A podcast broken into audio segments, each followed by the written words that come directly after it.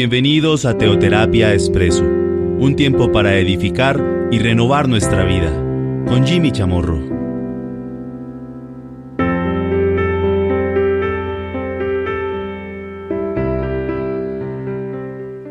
Muy buenos días, bienvenidos nuevamente a Teoterapia Expreso, nuestra cápsula de todos los domingos. Hemos venido abordando todo este tema de lo que es el fructificar.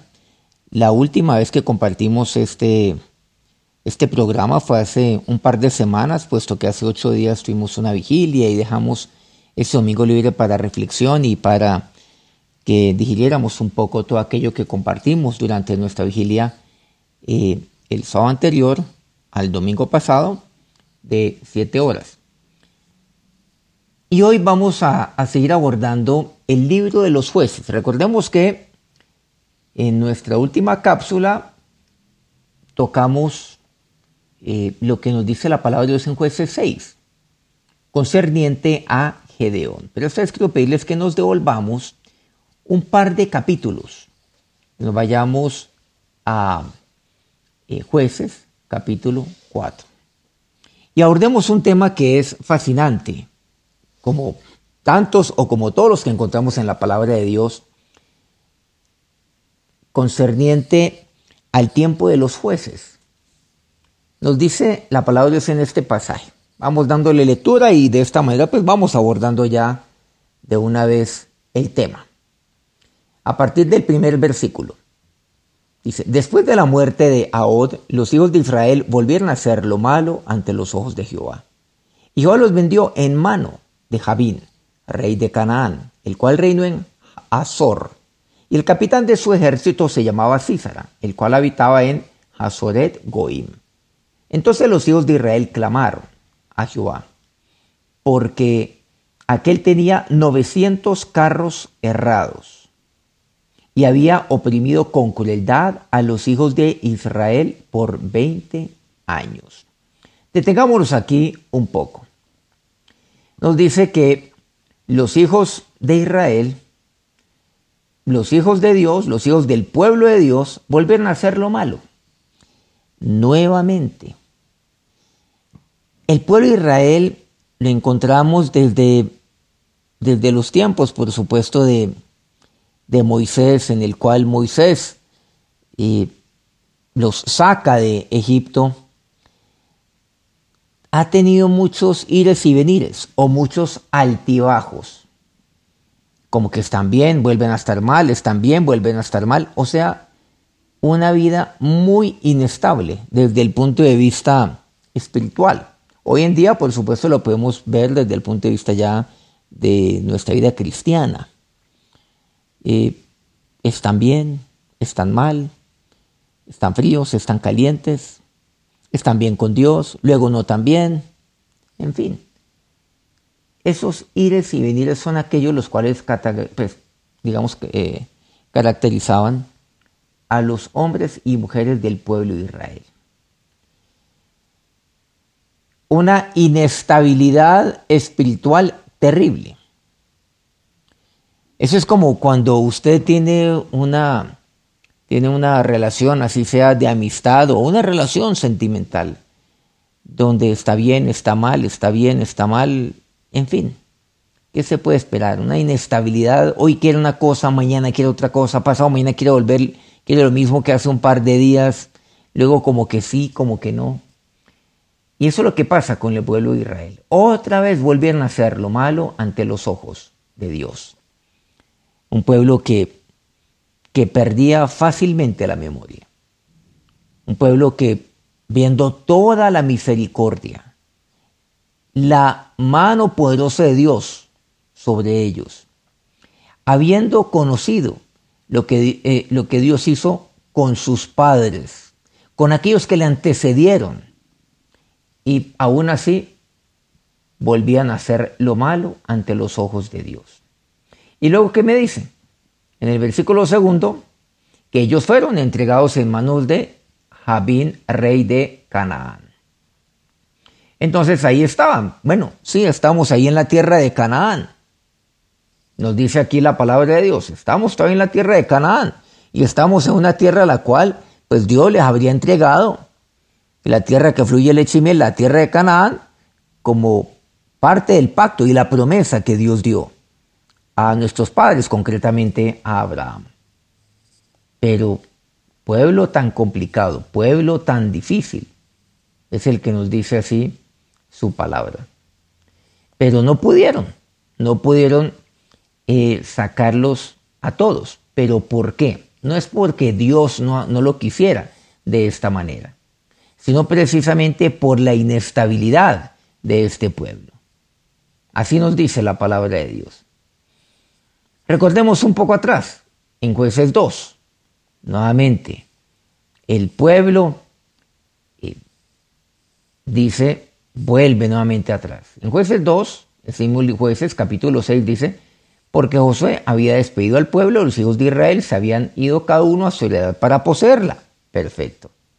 Y el pueblo había servido a Jehová todo el tiempo de Josué. Perfecto y todo el tiempo los ancianos que sobrevivieron a Josué. Bueno, ahí una generación eh, durante todo el tiempo de Josué, a los que siguieron al tiempo de Josué, a los que conocieron a Josué, que después fueron ancianos, dice, los cuales habían visto todas las grandes obras que Jehová, de Jehová, que él había hecho por Israel. Pero ¿qué me dice? Pero murió Josué, hijo de Nun, siervo de Jehová, siendo de 110 años. Luego lo sepultaron Versículo 10 del capítulo 2 dice, y toda aquella generación también fue reunida a sus padres. Ojo con esto. Y se levantó después de ellos otra generación que no conocía a Jehová ni la obra que él había hecho por Israel. Ese es un problema, un problema delicado. Aquellos que han venido siguiendo otros programas que estamos llevando a cabo por nuestro canal de YouTube que se llama Soy ICT, pues eh, eh, pueden eh, dar fe que estamos abordando un tema en un programa que se llama Abre los cielos, que estamos emitiendo de lunes a viernes a las 9 de la noche, hora Colombia. Y en Abre los cielos pues eh, esta semana eh, eh, hemos venido pues abordando el tema de, la generación. ¿Qué significa todo esto de generación? No se trata obviamente de aquí pues duplicar lo que hemos compartido allí. Simplemente lo pongo dentro de lo que concierne a este tema, lo traigo aquí a colación, porque aquí menciona esto, y toda aquella generación fue reunida a sus padres. Y se levantó después de ellos otra generación que no conocía a Dios ni la obra que él había hecho por Israel. Había oído, pero cuando dice que no conocía es que no tuvieron esa experiencia personal con Dios. Entonces, Dios era un Dios prestado. Claro, mi Dios es el Dios de mis padres, pero no me puedo quedar con ese tema del Dios de mis padres. El Dios de mis padres tiene que ser mi Dios, el Dios de mis padres Abraham, Isaac, Jacob. Y yo tengo que experimentar el Dios de mis padres. Por cierto, eso es lo que hace el Espíritu Santo de Dios en mi vida. Que yo experimente la presencia de Dios en mí. El Dios de mis padres, el Dios de Israel para conmigo. O lo contrario, pues entonces no voy a conocer a Dios ni lo que Dios ha hecho y voy a perder memoria de todo ello. Nos dice también jueces 2, que después los hijos de Israel hicieron lo malo ante los ojos de Dios. Sirvieron a los vales, o sea, comenzaron a tener sus propios ídolos. Dejaron al Dios de sus padres. No olvidemos que se levantó otra generación. Una generación que no conoce a Dios, parecía la generación que hoy tenemos. Hoy estamos en medio de una generación que, que no conoce a Dios, que no quiere saber de Dios. Pero, ¿a dónde vamos? Aquí acortando un poco esta parte introductoria.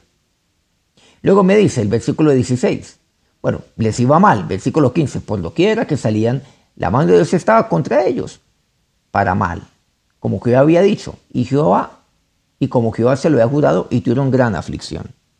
O sea, Dios simplemente pues quita su escudo y dice, ah, bueno, ustedes han tomado su decisión, pues entonces ustedes eh, batallen por su propia causa. Ya no pelearé por ustedes porque ustedes a mí me han desechado. Y entonces ellos experimentan aflicción. Luego Dios es tan misericordioso, dice el versículo 16 de jueces 2, que Jehová levantó jueces que librasen de mano de los que les los despojaban. Pero tampoco oyeron a sus jueces. Tampoco lo hicieron, siguieron a sus, a sus dioses. Y así vemos los ires y venires, los altos y los bajos. Y entonces Dios, ¿qué dice? Dios ya se cansa, es el versículo 20. Dice, y Dios entonces se enciende contra Israel. ¿Y qué es lo que dice? Por cuanto este pueblo traspasa mi pacto que ordené a sus padres y no obedece mi voz, o sea, como este pueblo no hace sino burlarse, porque eso es burlarse de Dios. Eso es reírse. Eso es menospreciar a Dios. ¿Qué dice? Tampoco yo volveré más a arrojar delante de ellos a ninguna de las naciones que dejó Josué cuando murió. Ahí que las naciones. Dios las arrojaría, pero ¿qué dice? Ustedes sirven a sus dioses, ustedes han hecho ustedes mismos como, como ídolos, tienen otros eh, ídolos o tienen, han creado ídolos y no me, me temen a mí y no me aman a mí. El único Dios verdadero, el Dios de sus padres, el Dios que ha hecho maravillas, prodigios, señales. El Dios cobró milagrosamente sobre su pueblo que lo sacó de Egipto a sus padres. Ustedes no han entendido mi amor. No han sabido que yo soy el que he batallado por ustedes. Ustedes han creído que han sido ustedes los que lo han hecho. Que yo soy el que los he prosperado, el que los he bendecido. Ah, bueno, entonces no voy a arrojar esas naciones. Ustedes arrójenlas. Háganlo ustedes. Pero ¿qué me dice? Dice, tampoco yo volveré más a arrojar esas naciones. Y más adelante dice, para probar con ellos a Israel si procuraban o no seguir el camino de Dios, andando en él como lo siguieron sus padres. Por esto, dice el versículo 23 de jueces 2, dejó Jehová a aquellas naciones allí, sin arrojarlas de una vez, y no las entregó en manos de Josué. Y no fue por Josué, fue por el pueblo. Y cuando se murió, ahí las dejó. ¿Para qué? Bueno, para que busquen a Dios. Volvamos entonces nuevamente a Jueces 4 que tiene que ver con una historia pues, de dos personajes muy importantes, de un, de un varón y de una mujer. Y entonces en esta oportunidad ellos cayeron en mano de Javín, rey de Canaán. Ahí estaba en Canaán, uno de los que no habían podido ahí arrojar, de los que no han podido derrotar de esa tierra. Y era el rey de Canaán. Él reinó allí en Azor, una región de Canaán, y él tenía un personaje que era Císara, que era el capitán del ejército de Jabín. O en otras palabras, era el comandante del ejército de Jabín, el cual habitaba, dice, en, en eh, Haroset Goim. Pero ¿qué me dicen? Nuevamente, entonces los hijos de Israel clamaron a Jehová porque aquel tenía 900 carros cerrados y ya venía oprimiendo al pueblo durante 20 años con crueldad. Eso fue lo que sucedió. Ese es el contexto que vemos. 20 años, mucho tiempo, donde ellos estaban siendo oprimidos por el rey de Canaán, aquel que reinaba en Hazor, que era el poderoso rey Javín. Y naturalmente respaldado por su comandante del ejército, su brazo derecho militar, que se llamaba Císara. Y tenía 900 carros cerrados. Los carros errados de la época significa hoy algo así como tanques de guerra. Pero claro, hoy en día pues tenemos tanques. Los tanques no han pasado de moda, por cierto, en pleno siglo XXI. Los tanques de nueva generación. Esa es una, pues, es, es un arma poderosísima que funciona inclusive psicológicamente, como en su momento lo hacía. Y eran 900. Hoy en día, quisiera ampliar un poco este tema. Eh, las fuerzas militares de un país constan de ejército, de fuerza aérea, de armada. Algunos países inclusive tienen un cuarto punto. En Estados Unidos tienen ejército, fuerza aérea, tienen eh, la fuerza naval, la denominan ellos así, US Navy, y tienen los, los Marines, o le decimos pues marines, digámoslo así. Son cuatro. Independiente de cómo sea. Pero a lo largo de toda la historia y hoy no ha cambiado en pleno siglo XXI, aquí en el año 2020, quien comanda la guerra, digamos, quien lidera, no comanda, quien lidera la guerra, pues es el, ejército. Claro, ahí hay un, pues, un continente importante aéreo que, cumple una función, pues cumple su propia función, al igual que naturalmente la, la fuerza naval, en lo que compete pues los ríos, los mares, y otro que es una fuerza de asalto, como pueden ser los marines, que tienen unas funciones de acuerdo a los países en los cuales estamos, pues, eh, del cual podemos referirnos de manera muy puntual. Pero los tanques que cumplen, además de ser un arma formidable, hoy en día, pues, los tanques de primera generación tienen un blindaje muy poderoso. Además, por el movimiento que van causando, el ruido que van ocasionando, aunque hoy en día son cada vez más silenciosos, pero inclusive causan un ruido que eh, la ingeniería de la guerra permite que se lleve a cabo. ¿Por qué? Porque eso afecta psicológicamente al contradictor. El tan solo oír el movimiento de los tanques de guerra intimida. Imagínense, entonces tenía 900 carros errados. Para hablar lenguaje moderno, tanques de guerra. Pero muy bien equipado, errado, o sea, lenguaje moderno podríamos decir, pues blindado. Errado, pues es difícil, o mejor, no podía penetrar allí eh, daga alguna, lanza, jabalina, eh, espada, estaban protegidos allí. Claro, obviamente sobre los carros cerrados pues estaban quienes combatían también reforzando a aquellos que iban a pie.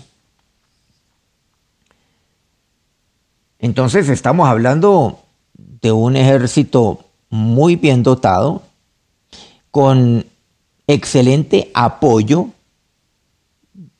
desde el punto de vista militar, con un carruaje significativo. 900. Y estamos hablando en esa época. Si hoy en día eso es un escándalo, hoy en día eso es un escándalo tener. Ahora imagínense en ese tiempo. Pero me dice, gobernaba en, en aquel tiempo a Israel una mujer, Débora. Dice, profetiza, mujer de Lapidot.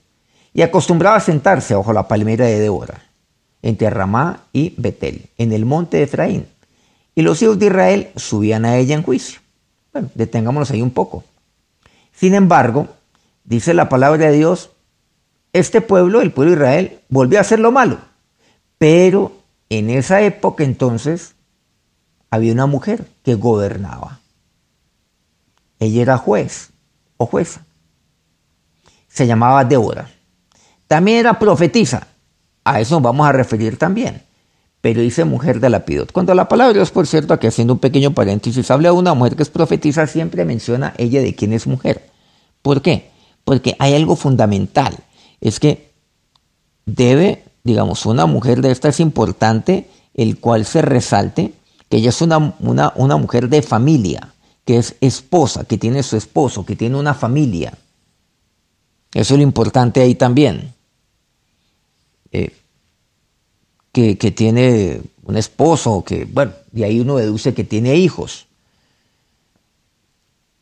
Es clave toda esta parte también, porque lamentablemente hoy encontramos situaciones en las cuales, pues, eh, se pueden levantar, se pueden levantar siervos, siervas de Dios, que son grandes eh, profetas, sacerdotes de Dios, pero tiene un desastre de familia. No, no lo era así en el caso de Débora. Era profetisa, pero era mujer de lapidor. Dice, y ella estaba ahí, se sentaba y los hijos de Israel subían a ella a juicio. Una mujer eh, sabia que le tocaba dirimir los conflictos en medio de, de su pueblo. Y ella envió llamar a Barak, hijo de Abinoam, de Sef de Neftalí, y le dijo, ¿no te, ha ¿no te ha mandado Jehová Dios de Israel diciendo, ve, junta a tu gente en el monte de Tabor y toma contigo diez mil hombres de la tribu de Neftalí y de la tribu de Saúl? Miren lo que dice. Cuando la palabra Dios me habla acerca de profetiza, ¿a qué se me está refiriendo? No sé, me está refiriendo una señora, una señora loca que comienza a hablar de una, de una manera incoherente, comienza a gritar por aquí por allá. No, nada de eso. Esos son los, los profetas y son las profetizas de hoy en día, que son un desastre, que son una vergüenza, que son un antitestimonio. No, en esto, pues yo tengo, yo, yo, debo tener claridad de qué es lo que me dice la palabra de Dios al respecto. Y eso es lo que me dice. Es una mujer que gobernaba su pueblo. Por lo tanto, ella tenía juicio para hacerlo. Tenía mucho juicio ahí y subían a ella para juicio, confiaban en ella. Y ella llama a Barak. Barak, un hombre de guerra. Y lo llama y le dice, a ver, Barak, no te ha mandado Dios de Israel, no te ha mandado Dios diciendo, ve y junta a tu gente en el monte de Tabor. Y lo que le dice, primero, ¿no te ha mandado Dios? ¿Qué quiere decir? una profetisa en este caso concreto, como es el caso de Débora, es aquella que le recuerda la palabra de Dios a los hombres, a las mujeres, en este caso concretamente a Barak. Y, con, y, constantemente se lo dice, se lo reitera. ¿No te ha dicho Dios? Barak, ¿por qué te estás haciendo el loco? Eso es lo que hace un varón de Dios, lo que hace una mujer de Dios. Confronta a la persona con la voluntad de Dios. Hoy en día la voluntad de Dios la tenemos clara en su palabra. Y entonces, ¿no te ha dicho Dios que hagas esto? Es que no has entendido que eso es lo que es la voluntad de Dios para tu vida. Lo que le dice. Así es como lo hace. Maravilloso lo que nosotros encontramos aquí. Entonces aquí ya vamos ubicando las cosas como tienen que ser. Entonces consulta la voluntad. Bueno, ¿cuál es la voluntad de Dios? Y la voluntad de Dios es esta. Barak, hijo de Abinoam, de la tribu después de, de Neftalí, y, y, se lo presenta como con un interrogante. ¿No te, ¿No te ha mandado Jehová Dios? No yo, Dios te lo ha mandado. Barak. ¿Dios te ha mandado qué? Que vayas, que junta a tu gente. Vamos a ver. Junta a tu gente. Segundo, en el monte de Tabor. Tercero, toma diez mil hombres de la tribu de Neftalí y la tribu de Saúlón. ¿No te ha dicho Dios esto? Concretamente. Ahora vamos a ver algunos de estos puntos en la medida en la cual pues avancemos. Hoy no será la única vez en la cual pues abordaremos este tema concretamente de Débora y Barak. Vamos a abordarlo como amerita ser, despacio, para que lo podamos digerir de una manera lenta. Y yo atraeré a ti, al arroyo de Sison, a Císara, capitán del ejército de Javín. Porque el, el fundamento de Javín es Císara. La fortaleza de Javín es Císara, su capitán el capitán del ejército. ¿Y qué es lo que dice? Y yo atraeré hacia ti al arroyo de Sison a Císara, con sus carros, sus 900 carros, con su innumerable ejército. Pero ¿sabes qué? Y lo entregaré en tus manos. ¿No te ha dicho Dios eso? Veamos completo, eh, todo este pasaje completo, o este contexto completo de la pregunta, o las preguntas, las cuales le formula de ahora a Barak. Y ella envió llamar a a Barak, hijo de Abinoam, de ser de Enzali, y le dijo, no te ha mandado Jehová Dios de Israel, diciendo, ve, junta a tu gente en el monte Tabor y toma contigo diez mil hombres de la tribu de Neftalí y de la tribu de Saulón, y yo atraeré hacia ti al arroyo de Sison, a Císara, capitán del ejército, a Javín con sus carros y su ejército, y lo entregaré en sus manos. Miren todo lo que le pregunta. Ya lo confrontó, como dice, bueno, ya está bien. Eh, a, mí me encanta, me gusta mucho ir a la costa atlántica colombiana, toda esa región de, Barranquilla, Cartagena, para los que son de fuera de, Colombia, que me están oyendo, eh, Montería, Cincelo, Valledupar, toda esa parte de La Guajira. Eh, me gusta mucho y, allá saben, en la región caribe colombiana, que de las cosas que me gustan, pues me gusta muchísimo todo, digamos, pero las cosas que me gustan son los dichos del Caribe colombiano. Y hay un dicho que una y yo lo repito, bueno, son varios. Voy a hacer uno. Está bueno. Ole, ya está bueno, dicen. Está bueno, ajá, está bueno. Siempre lo digo pues con, mucho, con mucho cariño. Entonces yo veo a, a Débora diciendo a Barak, ya está bueno, ya está bueno. Si Débora hubiera sido del Caribe colombiano, si hubiera sido barranquillero, hubiera dicho, a ver Barak, ya está bueno, ajá, a, ver, ¿qué es lo que está pasando? No te ha dicho Dios, a ver, déjate eres loco, ya está bueno, Barak. Ya ha pasado mucho tiempo. Este pueblo lleva siendo oprimido 20 años. ¿Qué está pasando, Barak? No te ha dicho Dios. Ven lo que le dice. No, mira, Barak, es que el pueblo te necesita. Mira que el pueblo reclama, el pueblo está oprimido. No, mira que el pueblo clama por libertad, clama por liberación, está oprimido. Mira la crueldad con la cual están siendo tratados los hijos de Israel, porque ese es el término que utiliza el versículo tercero. Si bien eso es cierto, nada de eso lo empleó esta sabia mujer, gobernadora, jueza, profetisa, esposa. Le dice, ¿no te ha mandado Dios, el Dios de Israel? Es que no es Dios el que lo ha hecho. Pero no solamente Dios manda, sino que también Dios mire lo que le dice, y atraeré a ti a Císara. Pero también viene la promesa de Dios y lo entregaré en tus manos. Porque es que encontramos nosotros que todo aquello que viene de Dios, incluyendo sus mandamientos, traen promesa para mí. Haz esto y mira lo que yo voy a hacer contigo. Maravilloso. Me dice, Nunca se apartará de tu boca este libro de la ley, sino que día y noche meditarás en él, para que guardes y hagas conforme a lo que en él está escrito, porque entonces harás prosperar tu camino y todo te saldrá bien. ¿Se acuerdan? Eso fue lo que le dijo Dios a Josué cuando murió, por cierto, Moisés. Ahí está lo que yo le dice, que nunca se aparte de tu boca este libro de la ley, nunca. Y todo lo que ya hemos mencionado. Porque entonces va a hacer prosperar tu camino y todo te saldrá bien. Ahí está la promesa. ¿No te ha mandado Dios?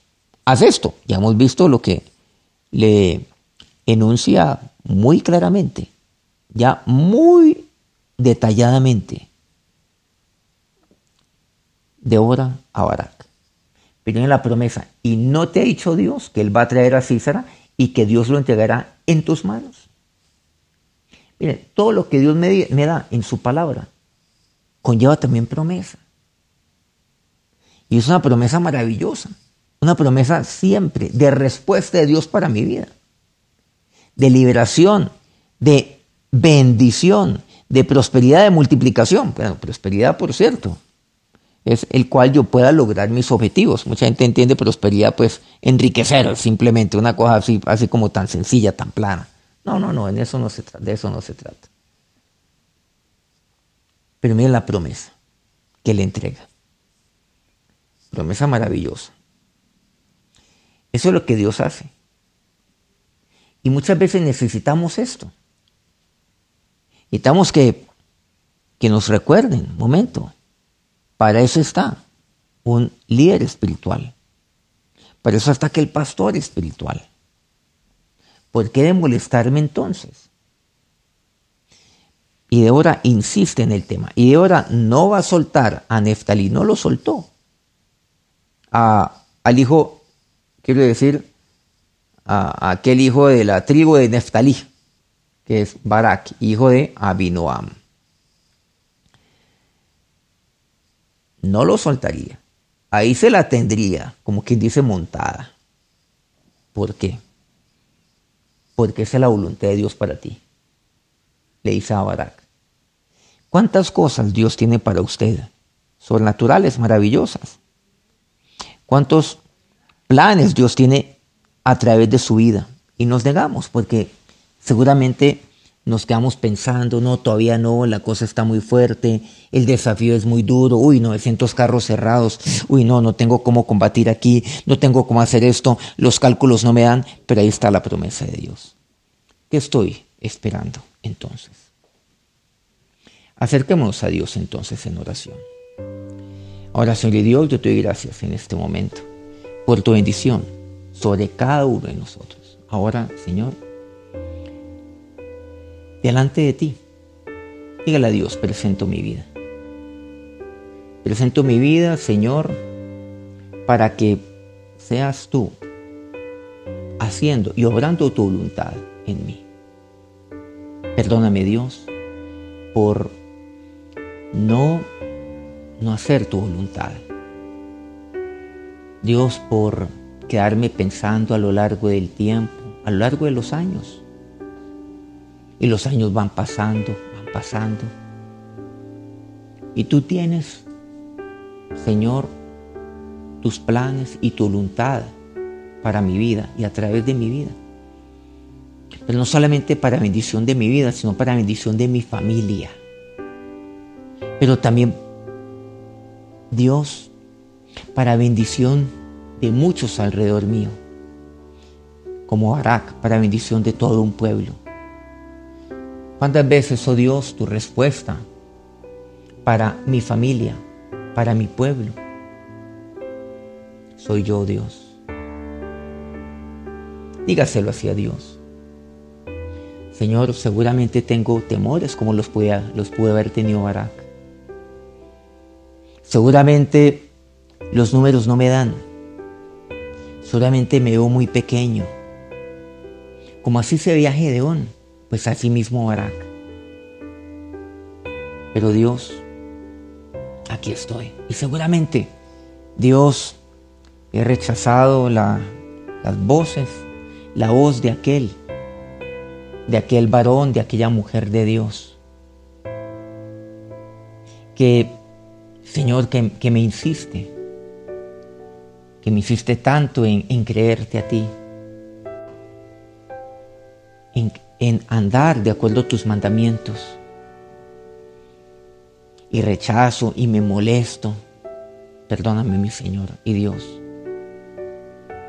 Ahora yo lo que quiero es hacer tu voluntad, confiar en ti, mi Dios, porque mi fortaleza eres tú. Ahora, Señor, síguenos enseñando por medio de tu palabra. Te entregamos este día y esta semana que ya ha de comenzar. Que tu bendición los cubra a cada uno en este día, en esta semana. Y que tu manto de protección igualmente sea sobre sus vidas y sus familias hoy y siempre. Amén. Que Dios los bendiga rica y abundantemente. Nos vemos entonces, o nos estamos conectando mejor dentro de ocho días, nuevamente en Teoterapia Expreso. Que Dios los bendiga rica y abundantemente.